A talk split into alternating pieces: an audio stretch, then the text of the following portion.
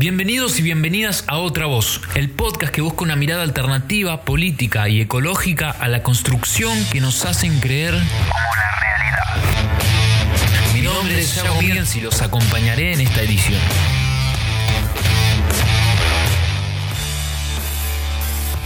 Comunidades en Movimiento. La edición que pretende recuperar los testimonios y voces de quienes sostienen la lucha en el territorio de Chubut.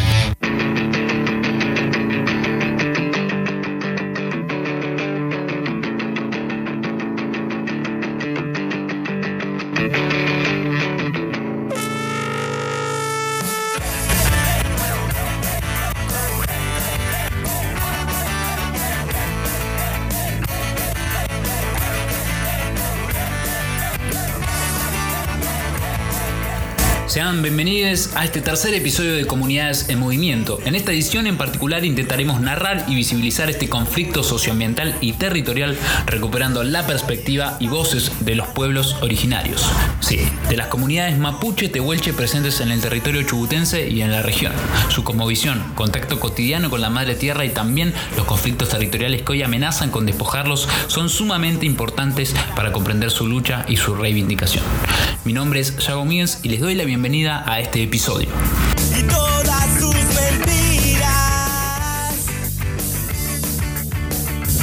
Antes de seguir adelante, considero que es sumamente necesario hacer una breve reconstrucción de este conflicto socioambiental y su relación con las comunidades preexistentes. Acá también quiero aclarar que si bien me centro en el caso de la lucha y resistencia territorial de Chubut, los despojos a estos pueblos en América Latina tienen su tradición desde hace 500 años. Actualmente, tanto en la Patagonia argentina como chilena, estos conflictos están latentes, teniendo en cuenta que las comunidades luchan por preservar sus modos de vida y bienes comunes como el agua, bien escaso y necesario que también es codiciado por estas multinacionales.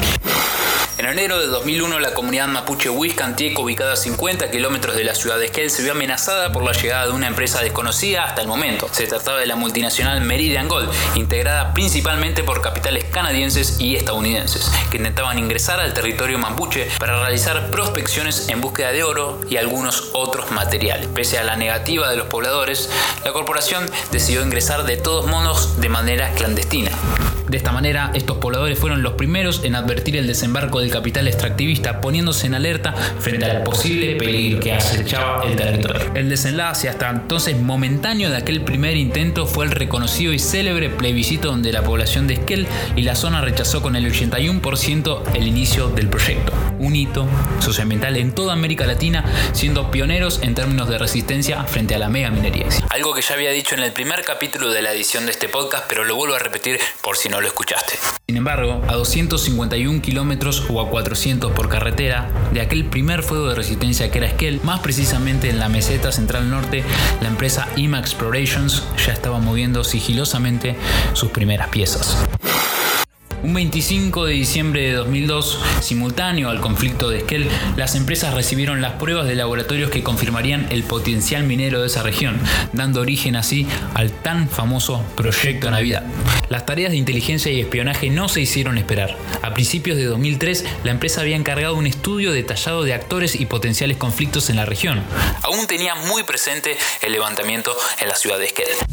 Soy Ángel Caliupil, vecino de Treleu, nacido en Gastre, en la meseta querida. Y bueno, también hace unos 30 años que ando meseteando, recorriendo esos caminos, compartiendo la vida en la meseta. Antes que nada, Ángel también me comenta cómo fue percibida la presencia de estos investigadores por las comunidades de la meseta. Lo primero fue esas eh, visitas, esas esas recorridas que hacían los, la gente de la empresa por el proyecto Navidad allá en la meseta, un, grupo de gente, pero claro, no, no podíamos decir mineros porque eh, parecía que estaban relacionados con una empresa, pero eran antropólogos, eh, sociólogos, algún eh, trabajador social, que recorrían la zona, que estaban, eh, tenían entrevistas con distintos sectores, con los dirigentes, los visitaban, los escuchaban, y sabiendo a quién ir escuchando, digamos, ¿no? Porque después este, uno de los dirigentes más importantes del movimiento de las comunidades mapuches tehuelche es el aliado también más importante para la empresa minera. Francisco Chiquichano. Él tuvo un rol importante en, en, todo este crecimiento de las comunidades, en la empresa, se fijó bien que él era el, el referente. Durante todo el año de 2004, técnicos de CENPAT y del gobierno provincial contrataron a la consultora Reuna, quien desarrolló un estudio minucioso en donde investigó detalladamente a las familias y poblaciones de Gangán, Gastre y Blancuntre. Este informe básicamente definía el perfil de los pobladores, su actividad económica, su organización familiar, experiencias de vida, también describía cómo se organizaba políticamente las comunidades, quiénes eran sus referentes, qué familias no se llevaban del todo bien entre sí, quiénes tenían influencia en la opinión pública y qué estrategias debían desarrollarse desde los medios de comunicación para lograr el visto bueno de la población respecto al yacimiento Navidad. Incluso tan detallada fue esta investigación que quienes la hicieron indagaron qué familias contaban con inodoro o cuáles contaban con letrina en sus casas. Con la promesa del otorgamiento de tierras comunitarias, intentaron hacer firmar sospechosos papeles a los habitantes de la meseta. Rosa Ñancucheo, lonco de la comunidad del lago de Rosario, me comenta brevemente una experiencia que ella escuchó respecto a las poblaciones de la meseta. A nosotros nos pasó algo este, muy cercano también. Eh, nosotros hacíamos el recorrido por Traquetren, Gorro Frigio, toda esa zona ahí. Y en Lagunita Salada, jóvenes que querían trabajar en la minera. Y ahí, ahí, porque ahí fueron a hacer una campaña en las escuelas. Entraron gente toda vestida así de, colaboradores, que vamos a ayudar a las escuelas, vamos a dar libros, vamos a dar esto.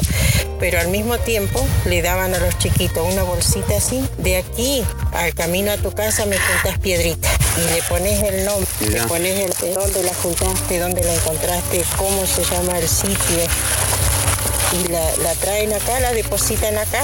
Dejaron una terrible urna para juntar las piedritas. Bueno, los chicos, sin saber que lo que estaban haciendo, nosotros ya andábamos en esto peleando porque en Traquetren eh, una familia mapuche eh, quiso recuperar su lugar. Bueno, pidió que fueran a sacarle el agua, a hacerle perforaciones para sacarle el agua. Encontraron, lo primero que encontraron fue oro. Bueno, hicieron la perforación, pero no solo se quedaron con esa perforación, sino que le cerraron todo con el alambre tejido donde estaba el agua. Lo dejaron sin agua. Así que nosotros ahí este, era la pelea constante que por qué eh, no cierran el lugar donde, el único lugar donde se puede haber agua. Ahí entra que tren es pura greda, pura greda y más vale es donde está quizás la fuente más principal de la beta del oro, ¿no? Hasta el día de hoy todavía eso está cerrado, eh, nos hemos puesto las pilas ahí en ese lugar que no, no dejamos acercar a nadie para que vaya a abrir el candado ese.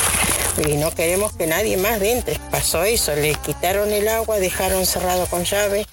Lamentablemente estos testimonios se replican, pero aún no llegaría a lo peor. La empresa tenía visto otro problema potencialmente conflictivo ante la comunidad y se trataba de un enterratorio de 400 a 800 años según sus estadísticas. Sin embargo, según consulté en distintos artículos periodísticos, el mismo enterratorio podría llegar a haber tenido entre 1200 años aproximadamente. Ellos debían remover ese chenque y siempre teniendo en cuenta de que la población no vaya a afectar el negocio y no por el contrario el yacimiento vaya a afectar la vida de las poblaciones. Eh, con eso es que lograron después también sacar el, chenque, ese enterratorio que, hay en, eh, que está ahí en el proyecto de Navidad, que era necesario sacarlo de ahí para poder empezar a trabajar.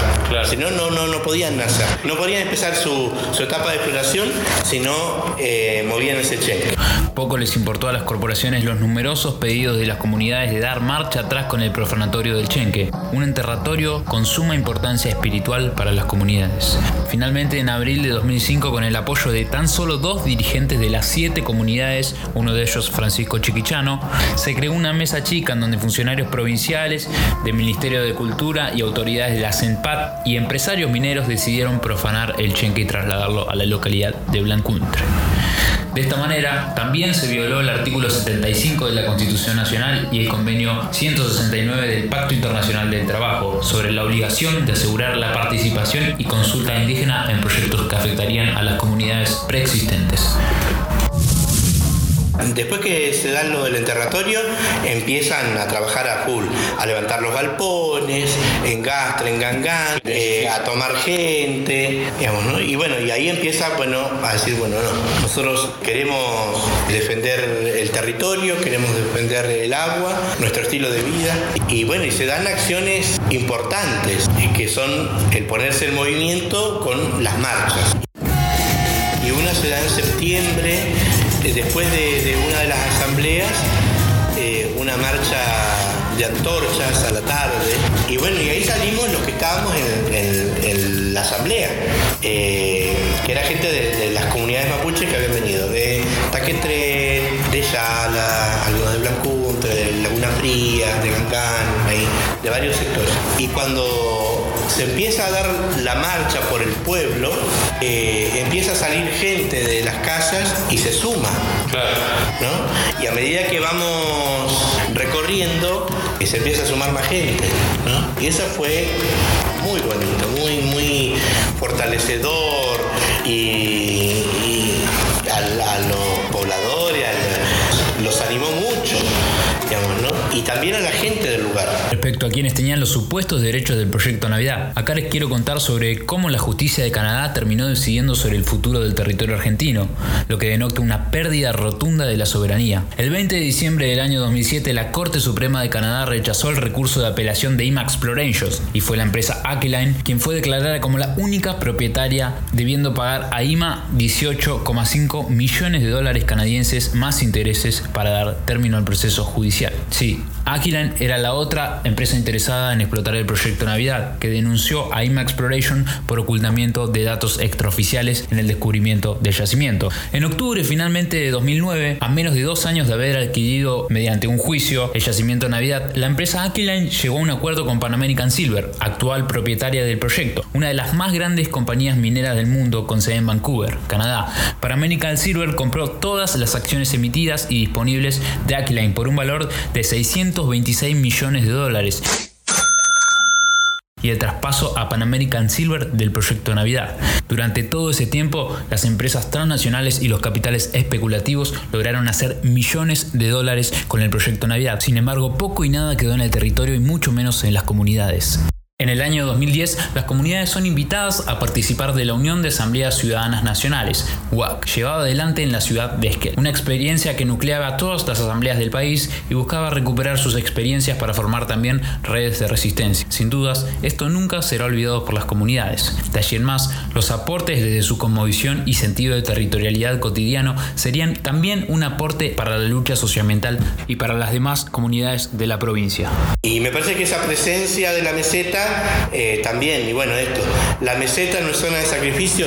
La primera banderita la hicimos eh, en el patio de la escuela de, donde se hizo la asamblea esa en Esquel, la UAC nacional, eh, porque eso ya lo teníamos, claro, pero no, no, no había tanta experiencia así de, las asambleas. Bueno, entonces llegamos ahí todos los, las banderas, los trapos, digamos, viste, de acá, de, de, San Juan, de Famatina, y lugares que ya resonaban.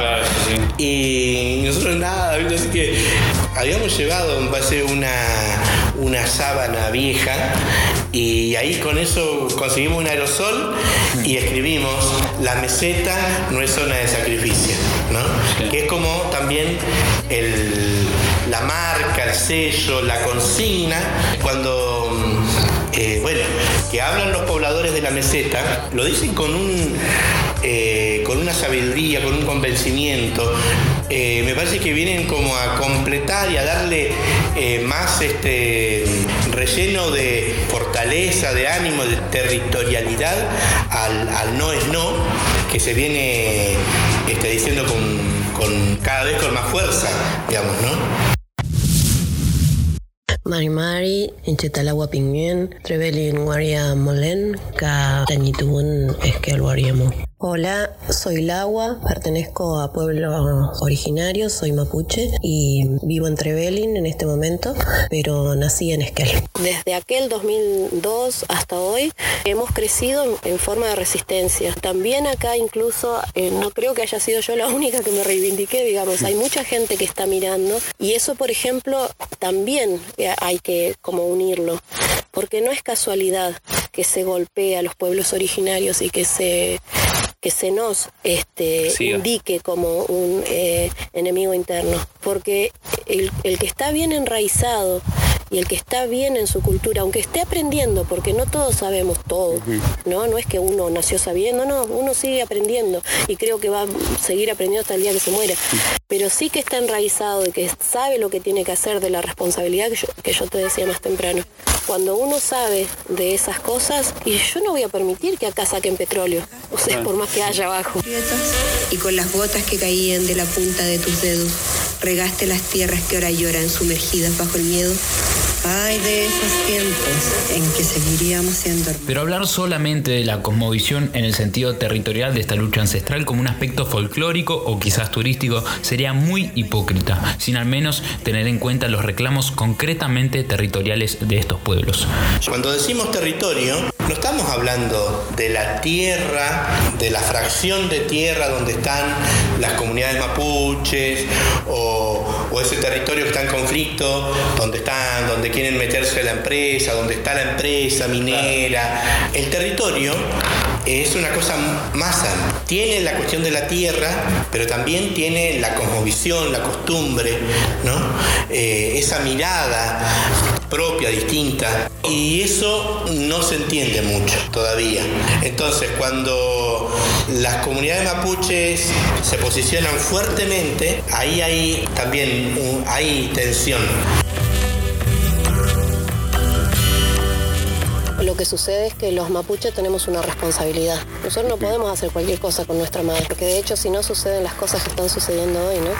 Antiguamente, por ejemplo, en, la época de la, de la conquista, la mal llamada conquista del desierto, una de las cosas terribles que hizo el Estado argentino, por ejemplo, fue sacar tierras y dárselas a otra gente porque decían que eran improductivas. Nosotros tenemos una visión diferente y justamente eso es lo que mantiene el equilibrio. Es eso, para mí hoy es una responsabilidad, digamos, defender el territorio a lo que sea, cada vez uno se fortalece más en la medida que va recorriendo este, este camino. Pronto, digamos, en, mi figura ya dejó de ser solamente no a la mina. O sea, hace rato ya que, dejó de ser solamente no a la mina. Y mucha gente todavía no lo, no lo entiende eso, ¿no? Que por ejemplo los pueblos originarios solamente eh, quedamos bien en la foto. Pues este, cuando empezamos a hablar o a levantar la voz o a decir lo que realmente pensamos, ahí empezamos a molestar. Lamentablemente la colonización hizo desastres en la cabeza incluso de gente buena, que no es gente mala o que está atrás de un negocio, habrá de los otros también, pero gente como uno, digamos, por lo general, estos reclamos van en contra de intereses de empresas como Pan American Silver, o tienen del otro lado un terrateniente, como un tal Luciano Benetton, poseedor de más de 900.000 hectáreas solo en la Patagonia, algo así como 44 ciudades de Buenos Aires, de las cuales 356.000 están distribuidas en las zonas del Maitén, Leleque, Montoso y Picañeo. Pero, ¿qué hay detrás de la demonización y la represión a los pueblos originarios de la Patagonia? El discurso de construcción del enemigo interno va de la mano de intereses corporativos el 29 de junio de 2016, a través del decreto 820, el gobierno de Cambiemos, encabezado por Mauricio Macri, realizó algunas restricciones de la llamada Ley de Tierras. El decreto presidencial apuntó a liberar la tranquera, convencido de la necesidad de promover la inversión extranjera en Argentina. En ese sentido, a diferencia de lo que ocurría antes, dio mayor libertad a la venta y a la recompra de tierras. Entre enero de 2016 y septiembre de 2017, el Registro Nacional de Tierras Rurales a cargo de Cristina Brunet entregó 172 certificados de habilitación de nuevos propietarios extranjeros, de las cuales 10.010 hectáreas estaban destinadas a la compra de tierra extranjera en el territorio de Chubut. En la Patagonia, el 79% de la superficie de tierra extranjerizada está en el poder del 1.35% de los propietarios extranjeros, lo que equivale a 253 titulares. Me refiero a terratenientes extranjeros, blancos, por lo general de avanzada edad, que compraron estas tierras a las familias que fueron beneficiadas directamente por la sangrienta campaña del desierto a fines del siglo XIX.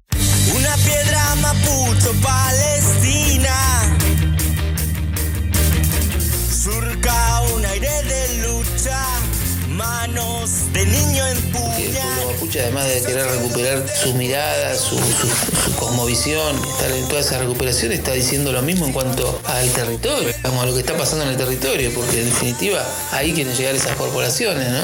Yo creo que está todo, todo ahí los que lo comunican a todo, ¿no? Y además nosotros estamos tratando de ver el mundo de otra manera y estamos valiéndonos de esos conocimientos que venían de antes. Yo eh, leí tantos libros respecto a la cuestión ambiental y cuando empecé a conocer un poco más de la cuestión mapuche y alguno me enseñó algo, me dijo, digo, pucha, yo leí tanto y ustedes lo tienen naturalmente y es lo mismo, en definitiva es lo mismo, pero dicho con otras palabras, ¿no?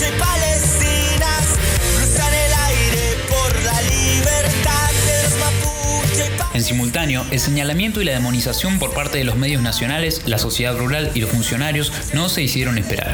Estas son algunas de las declaraciones presentes en los discursos de Jorge Turcato, expresidente de la Sociedad Rural de Esquel, y Mario Das Neves, ex gobernador de la provincia, durante el mes de enero de 2017 quiebre de la paz social lo ha comprobado la ciudadanía con rutas cortadas, violencia, clandestinidad, capuchas, vías sin trenes que las puedan transitar, pocos aborígenes y muchos infiltrados que juegan a la política desde la violencia, unos pocos jodiéndole la vida a muchos, pareciera ser un simple tema para la justicia organizada y excelente paga. Pero se tiene que informar realmente que son violentos, están buscados por la justicia, han matado gente, han destruido.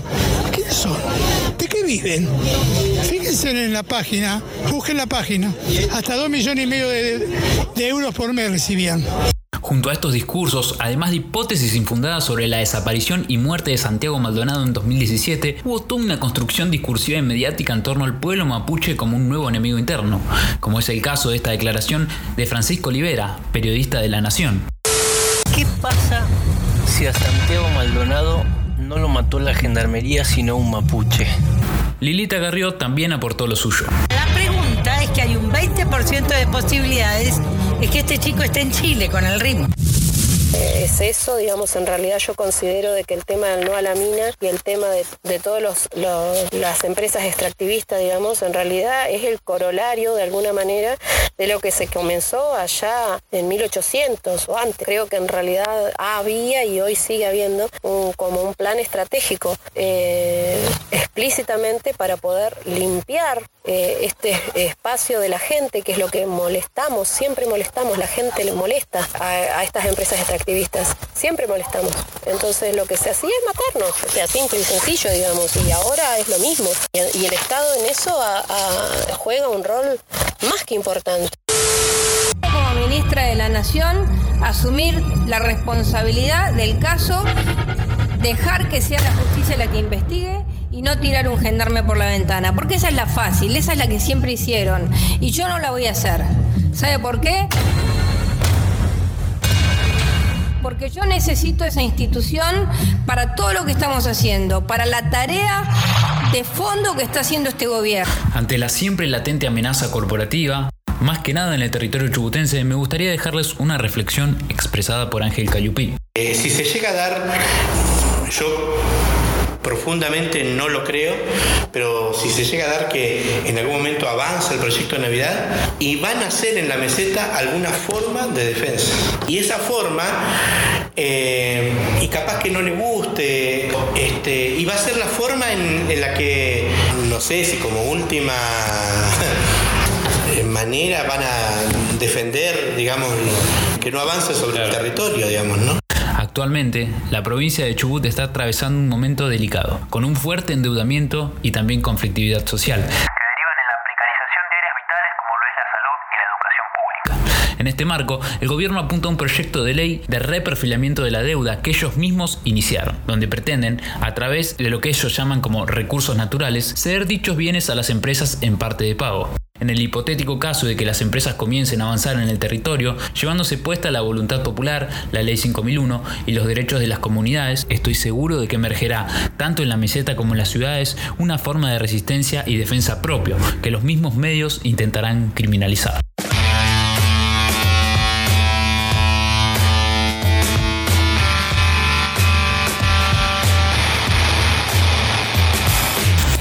Llega este tercer capítulo. Quiero citar dos artículos que fueron claves para reconstruir lo sucedido durante este periodo. El primero se llama Bendiciones del Chenque y fue escrito por Humberto Cadumot. Está publicado en la página del No a la Mina. El segundo se denomina como Negocios Mineros, Pesares Indígenas, escrito por Darío Aranda y Luis Manuel Claps. Como siempre digo, si llegaron hasta acá, muchas gracias. Cualquier duda o sugerencia pueden volcarla en mis redes sociales y también me dan una enorme mano compartiendo estos podcasts. Hasta la próxima.